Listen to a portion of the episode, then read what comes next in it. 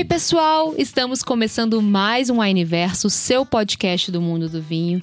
E hoje, dando início a uma série chamada A Vez Deles. E o episódio de hoje nós vamos falar o seguinte: você precisa conhecer o vinho rosé. Não é mesmo, Marina? Eu acho é difícil você ter vivido até agora sem, sem esse vinho rosé na sua lista. E o que que te faz não comprar o vinho rosé, pelo amor de Deus? O que, que faz a pessoa não olhar pro rosé e falar, né, rosé? Muita gente acha que o rosé vai ser doce, Hum, vai ser aguado, ah, vai ser vinho de mulher. ah, esse pessoal não tá sabendo de nada. Estão por fora, né? Estão por fora. Tão... E a gente está aqui para te atualizar. Por que, que é a vez deles?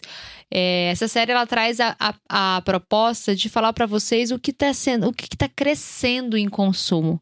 O rosé fora do Brasil, assim, principalmente focando em Europa, Estados Unidos, o rosé já é um vinho muito consumido. É um, é um vinho, é um estilo de vinho que está na prateleira, que tem uma quantidade muito bacana e que tem uma aceitabilidade grande. No Brasil ainda não é tão assim. Na, numa pesquisa de 2020 indicava que o rosé não era nem 4% do consumo de vinho no Brasil.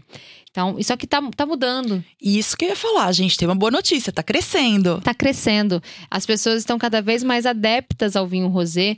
E o rosé é, é, é aquela coisa. Você precisa experimentar o rosé. E precisa experimentar ele da forma adequada. Porque eu já vi gente experimentando o rosé do jeito que a temperatura ambiente tá, abrir e tomar. Aí não, né? Não vai ter uma experiência agradável. Aí vai, vai, vai tomar um e susto. vai culpar o rosé. E vai achar que o rosé que é ruim, que é ácido, que é azedo, é, que que é desagradável, que é aguado, vai, aí por isso que tem essa percepção. Mas não é, gente. Rosé tem complexidade, rosé tem diferentes corpos, né? Tem rosés levinhos, tem rosés mais encorpados, é, a gente tem rosés mais frutadinhos, tem rosés mais especiados, tem rosés de, com percepções de taninos mais presentes, mais marcados. Porque, para começar, né, Má, é importante falar pro pessoal como que é feito o vinho rosé. Muito bom, Tami. Tem gente que me pergunta: que, que uva é uva rosé? Ah, Como é que faz vinho só. rosé? A gente faz vinho rosé, pessoal, com a uva tinta. Por isso que vocês podem ver tantos rosés de Syrah, de Malbec, rosé de Cabernet Sauvignon. A gente está falando especificamente das uvas tintas. E o que as uvas tintas têm? Elas têm justamente a pigmentação na casca. Então, quando a gente fala de um vinho tinto, é, as uvas vão ficar em contato com a casca por muitos dias para ganhar aquela coloração bem intensa. Quando a gente fala de rosés, o enólogo vai deixar é, o mosto em contato com as cascas por algumas horas. Aí vai depender muito da proposta dele. Se ele quer um rosé mais intenso, se ele quer um rosé mais claro. Porque se a gente pensar no suco da uva, quando a gente espreme a uva, a uva branca ou a uva tinta, o suco é sempre branco. Concordam? Então aí o que vai trazer essa cor é a casca da uva. Se a gente deixar esse mosto em contato com a casca da uva por algumas horas, a gente vai começar, ele vai começar a soltar a sua pigmentação. E aí a gente começa a ter o rosé. Então, a gente pode ter um rosé mais clarinho, mais delicado, mais estilo Provence. A gente pode ter um rosé mais intenso, normalmente um rosé de Malbec, de Syrah, tendem a ter um pouco mais de cor, de Cabernet Sauvignon também. Então, é, vai muito da ideia do enólogo, da coloração que ele quer dar pro vinho dele, da estrutura que ele quer dar pro vinho dele, quanto tempo, quantas horas É. ele fica em contato com a Isso casca. é bacana, porque um, um rosé de Cabernet Sauvignon que ficou seis horas em contato com a casca é totalmente diferente de um que ficou 12. Né? A gente tá ali falando de colorações diferentes. E, e, esse- e essa. Tem duas informações aí que eu acho fantástico. A primeira é que é a casca do tinto que dá cor ao vinho. Tanto é que é possível você fazer vinho branco de uvas tintas. Sim, se você tirar a casca, Você faz vinhos brancos. Existe branco de Malbec. Você branco que- de Merlot. Se você é apaixonado por Malbec, tem Malbec no tinto, no rosé e no branco. Exatamente. Né? E uma outra informação muito bacana é a coloração em si, porque quando você fala de rosé, você lembra de Provence. Provence é a nossa referência de vinhos rosés. O rosé de Provence, ele é tão delicado na cor que é quase uma pérola, né? Os rosés de Provence mais é, requintados, mais disputados, refinados, eles têm uma cor que não é rosa, rosa. É uma cor meio perolada, um rosé gold, né? Uma coisa é, fora Bem de série. clarinha. Dá um toque, um leve toque. É como se você tivesse jogado um toque meio alaranjado para aquele rosé ficar mais pálido, não ficar rosa.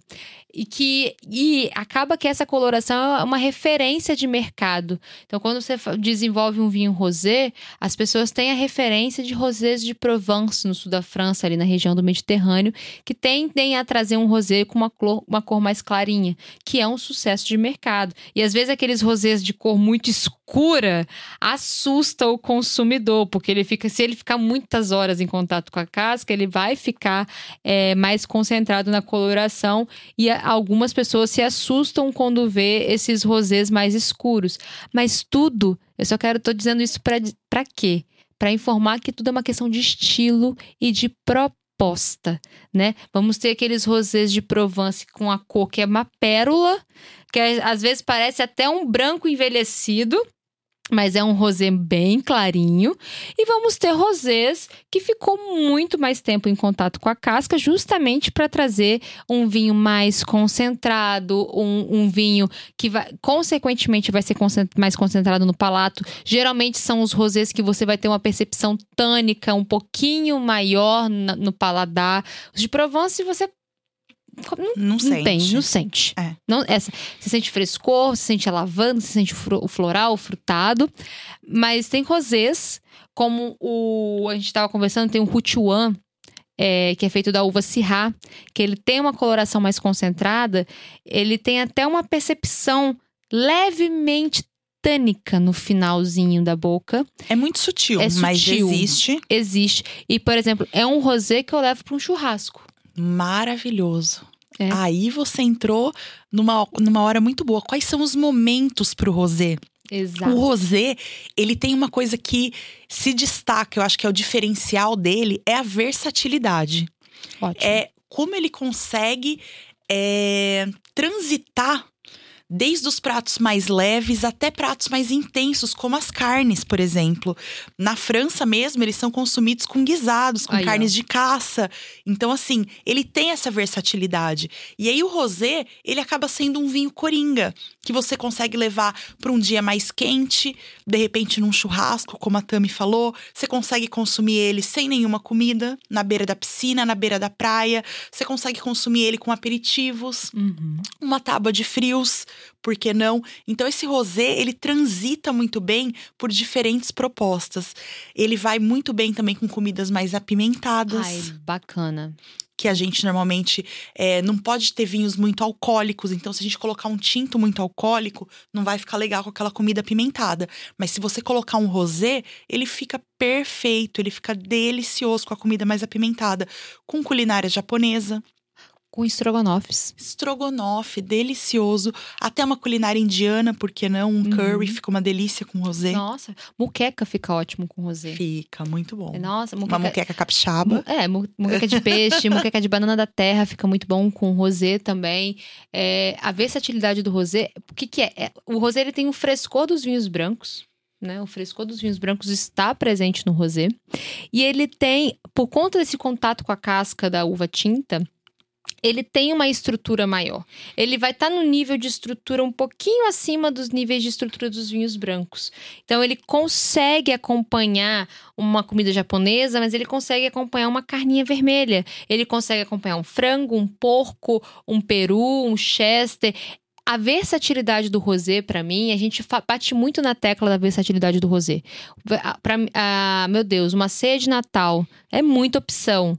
Leva um rosé. Vai no bacalhau, vai no salpicão, vai naquele arroz no grega, Chester, no Peru, no, no, lombo tender.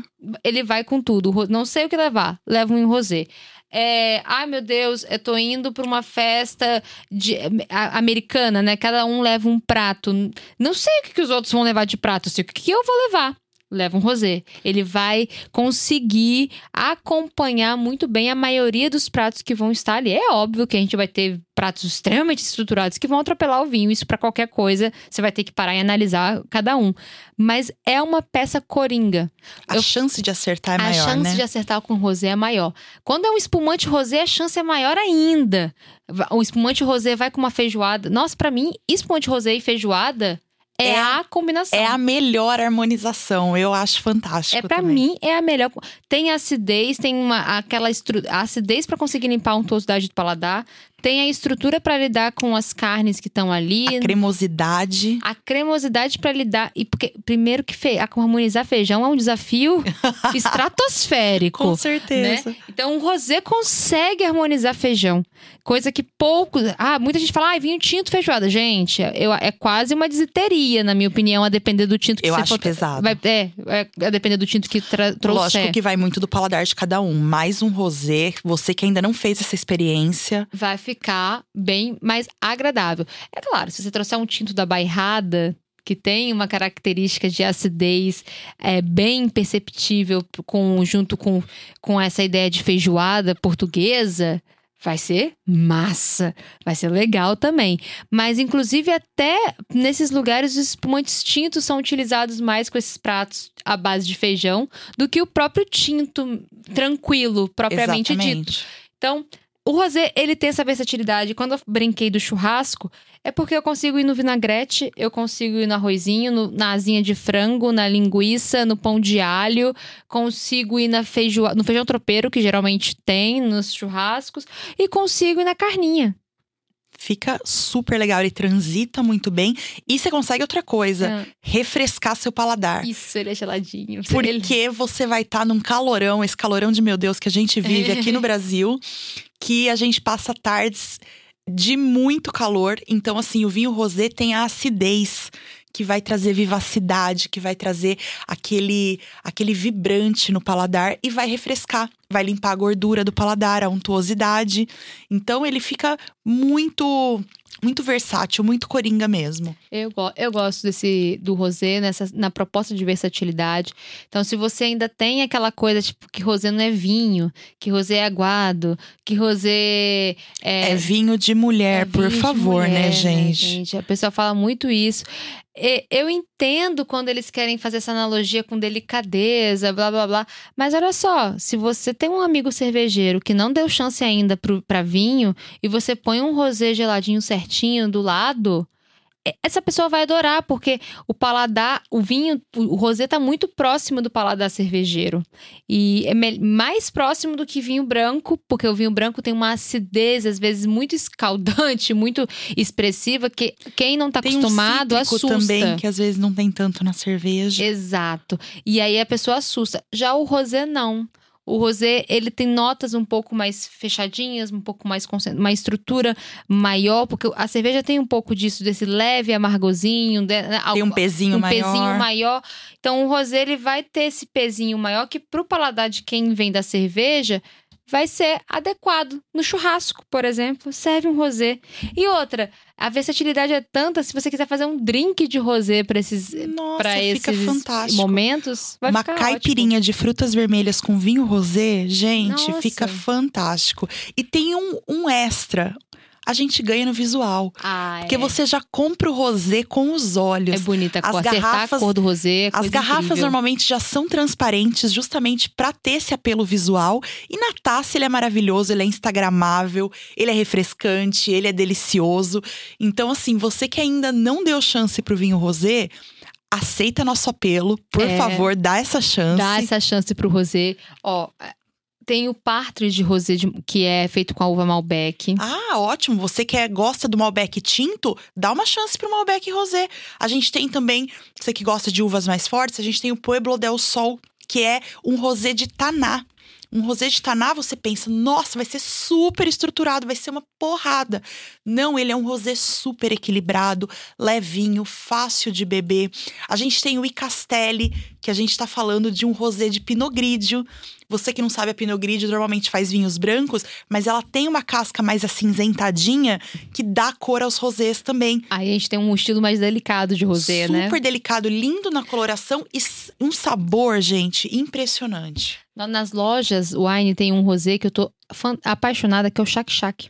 Ai, amo. Rosé de Malbec. Uhum. Casas Del Toque, rosé de Cabernet Sauvignon. Nossa, fantástico. Delicioso também. Tem um Hoffman, que é de Mona, um rosé de Monastrel. Ah, diferentão esse. esse. é diferentão. Esse é diferentão. Diferentão, inclusive, para quem quer um, um, vinho com persistência no paladar. Ai, que delícia. Ele é um rosé. Preciso provar esse é monastrel. É um rosé um pouquinho fora da curva, porque a gente tá acostumado com Malbec, Syrah, Cabernet Sauvignon. Ele é um rosé de monastrel. Ele dá uma. Tanto é que ele é um rosé que traz notas de pêssego. Assim, é uma coisa fora da curva. E pra gente não ficar só no vinho tranquilo, a gente tem o balade rosé. Espumante. Que é de Grenache. Nossa. Delicioso. A gente tem Dancing Flame rosé. Que é muito bom também. É, tá vendo, gente? A gente tem. Uma oferta fantástica. Você que ainda não conhece. E aí a gente começou falando de Provence, a gente tem o Le Rosé Dias também. Le Rosé Dias, é... que é Provence. Que você é que quer um estilo mais tradicional, quer ir ali no berço do vinho rosé, pode ir pra Provence também. Então, assim, com certeza, dentre todos esses estilos que a gente falou, dentre toda essa versatilidade, o rosé vai conseguir ganhar um lugarzinho no seu coração, num momento, num sabor diferenciado. Então, dá essa chance. Nossa, deu até água na boca, né? Vamos falar a verdade? Fica que... aqui, fica aqui o convite. Fica aqui o convite. Salivei aqui por um vinho rosé. Ai, Má, muito obrigada. Foi ótimo, adorei falar dos vinhos rosés.